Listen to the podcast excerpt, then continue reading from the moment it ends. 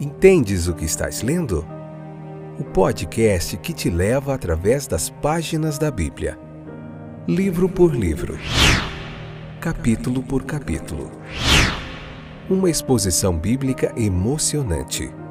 Aperte os cintos e embarque comigo nesta viagem.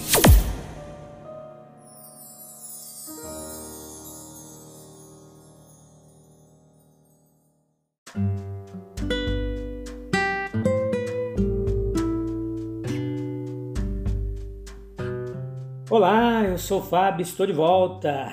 Que joia! Como vai você? Tem crescido grandemente a comunidade aí do Entendes o que estás lendo, do pessoal que tem acompanhado, tem nos seguido aí, tem gostado dos estudos bíblicos. Nosso abraço hoje vai para as pessoas aí de várias partes do planeta. Nós temos pessoas aí em, várias, em vários lugares, nós temos gente nos ouvindo é, hoje teve na Bélgica, mais um país, nove países já. Temos na América do Norte aí, nos Estados Unidos, United States. God bless you so much, my brothers and sisters from America. There are listen to listen to us from Brasil. Que da hora, né? Muito legal. Os nossos irmãos da França aí também, hein?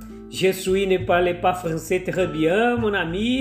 Mas Deus abençoe vocês aí grandemente. Do Peru, do Porto, de Portugal. Portugal fala português, né? Vai nos entender bem. Da Argentina, lá do Japão. É, ficou difícil o Japão, não dá para falar não. Só um pouquinho de francês, um pouquinho de inglês aí. Beleza? Então, meu abraço grande para vocês aí. Esqueci de alguém. Da Alemanha também, tem gente aí nos escutando talvez provavelmente brasileiros aí, ou falantes de língua portuguesa, ou interessados em aprender mais a palavra de Deus. Então hoje vamos lá, a gente vai iniciar o capítulo 12 de João, continua a nossa jornada, episódio 125, é... segunda temporada. Deus abençoe vocês grandemente. Continue firme aí também nas várias regiões do Brasil. Deus abençoe vocês. Vamos lá, continuar firme, Deus vai nos dando graça para nós continuarmos aprendendo mais da palavra de Deus. Então, aqui no, no comecinho do capítulo 12, nós vemos que o nosso Senhor Jesus ele estava cansado com sua jornada pelo país além do Jordão, sua última longa jornada terrena. E estava ele descansando no provavelmente último sábado de sua vida terrena ali. Ele se encontrava na cidade de Betânia foi lá de novo na casa dos seus amigos de Maria, Marta e Lázaro. Eles estavam à espera. Lázaro agora um homem renovado, ressuscitado, né? Estava em vida novamente. A última vez que Jesus havia visto ele não tinha sido muito agradável, não. Estava lá naquela caverna lá, enterrada quatro dias. Então Maria, ela pega a irmã de, de Lázaro, seu unguento de nardo puro, muito caro, podemos supor que era a coisa mais preciosa que ela possuía, e o derramou nos pés de Jesus, enquanto ele se reclinava ali e enxugou os pés com os cabelos dela. O evangelista aqui, João, ele toma o cuidado de observar que a casa estava cheia do odor do unguento. E já foi dito de maneira belíssima por certo escritor que a igreja, que é a casa de Deus, ainda cheira a fragrância do nardo daquela mulher. Pois quão maravilhosamente se cumpriram as palavras de Jesus, que podemos tomar emprestadas de outro evangelho. Em verdade vos digo que em todo o mundo onde este evangelho for pregado, também o que ela fez será contado em memória dela. E isso acontece mesmo, né? Então Jesus ele não estivera em Betânia desde que havia ressuscitado Lázaro dos mortos. E quando Maria viu seu irmão sentado à mesma mesa com aquele que transformou seu luto em alegria, podia algum presente ser grande ou precioso demais para ela expressar a sua gratidão? Não, né? Então, não foi em vão que a própria Maria se sentou aos pés de Jesus e ouviu sua palavra. Ela sabia que ele era o Cristo o Salvador do mundo. Ele veio para libertar ela e todos os crentes de uma escuridão mais profunda do que a do túmulo e de uma morte mais terrível do que a morte do corpo.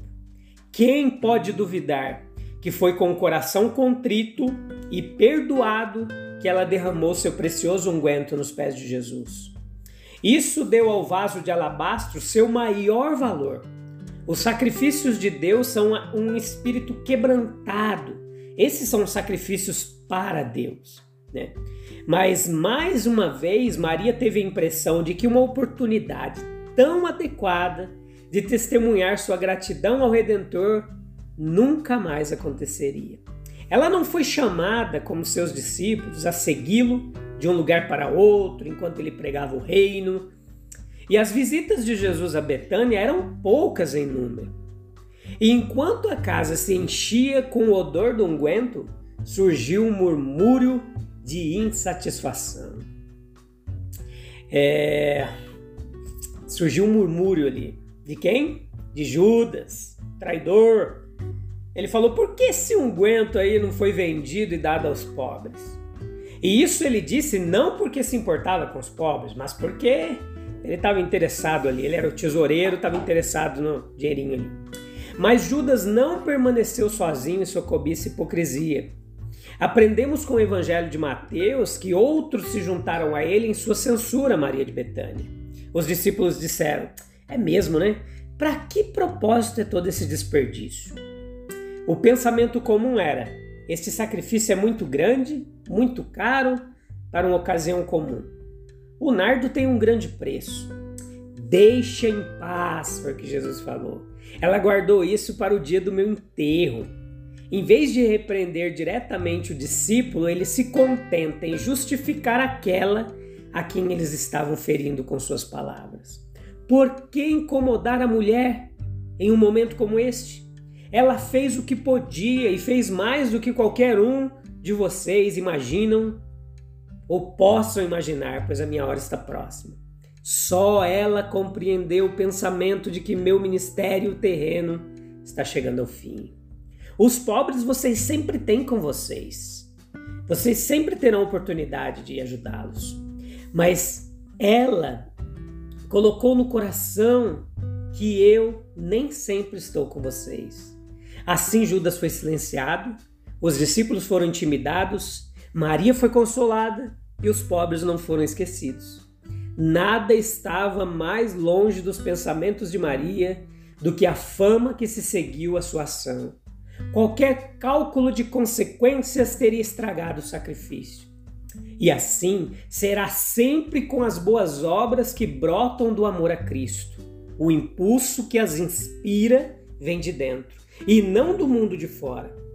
Consequentemente, eles serão sempre espontâneos e livres. E ainda mais, na linguagem do apóstolo, eles serão como cheiro de um cheiro doce, um sacrifício aceitável e agradável a Deus. Quando você testemunhar qualquer ato de alto sacrifício, é, como daquela mulher, tenha cuidado com o espírito de ciúme e depreciação. Em verdade, essa sabedoria não vem de cima, mas quão estranhamente compatível é com a nossa natureza decaída, né? Foi no momento de entusiasmo que Maria derrama aos pés de Jesus aquele nardo e, e os discípulos e, e Judas ali começam a murmurar, até que o mestre carimba a sua oferta com selo de aprovação, chamando de uma boa obra.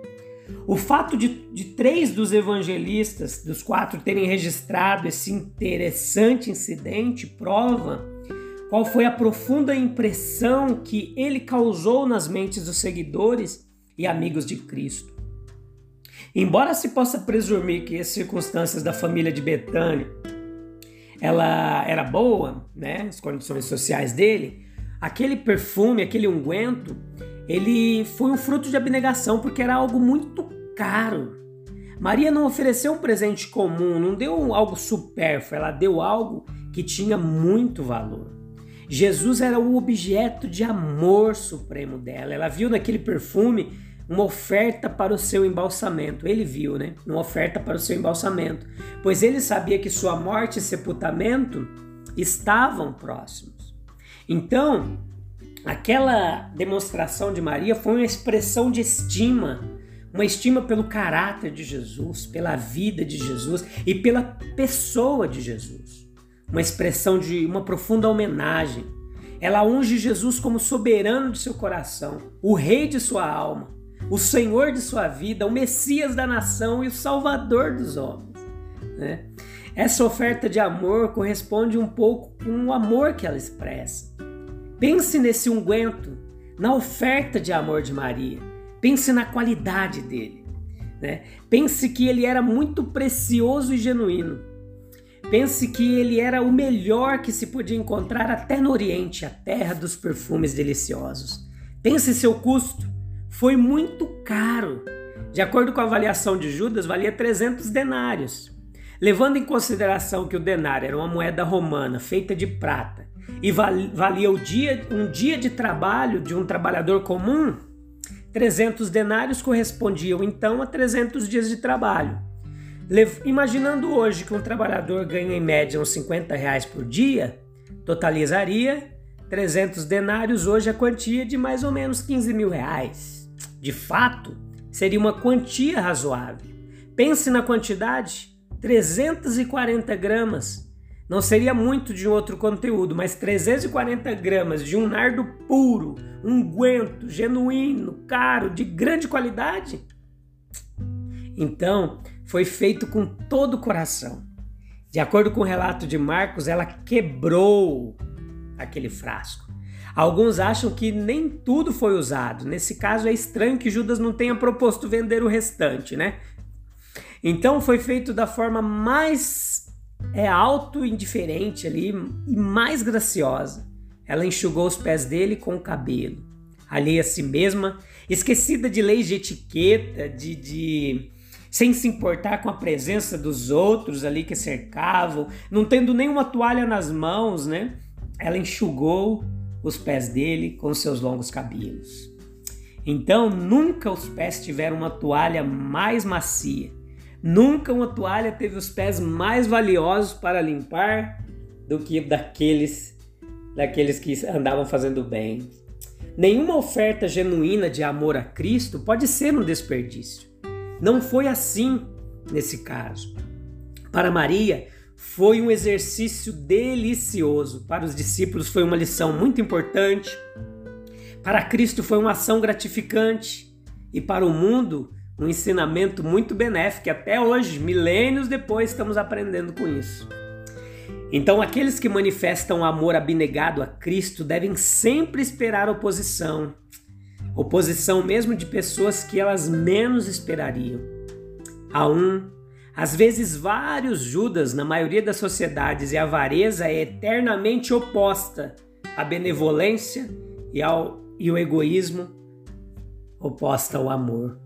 Então, qualquer objeção às ofertas de amor, por mais plausível que seja, deve ser considerada com suspeita. A avareza muitas vezes pode argumentar melhor do que a benevolência. A benevolência costuma ser tímida demais para se defender, mas ela é ousada o suficiente para quebrar o frasco de perfume. Então, deixe que isso aconteça.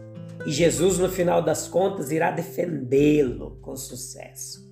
A avareza nunca encontrou um objeto digno de sua generosidade. Podemos muito bem suportar a oposição de outros se tivermos a aprovação de Jesus. Isso é normal, né? Se dispomos a fazer alguma coisa para Deus, tem oposição. Mas como aquela mulher ofertou algo que ela tinha de precioso, o que você tem de precioso para ofertar a Cristo? Tem alguma coisa aí para você ofertar a Jesus? A sua vida, seus dons, seus talentos, seus bens, enfim. Oferte a Cristo algo precioso para o progresso do reino dele. Se você o ama verdadeiramente, nós somos comovidos a fazê-lo. É isso que eu estou fazendo aqui.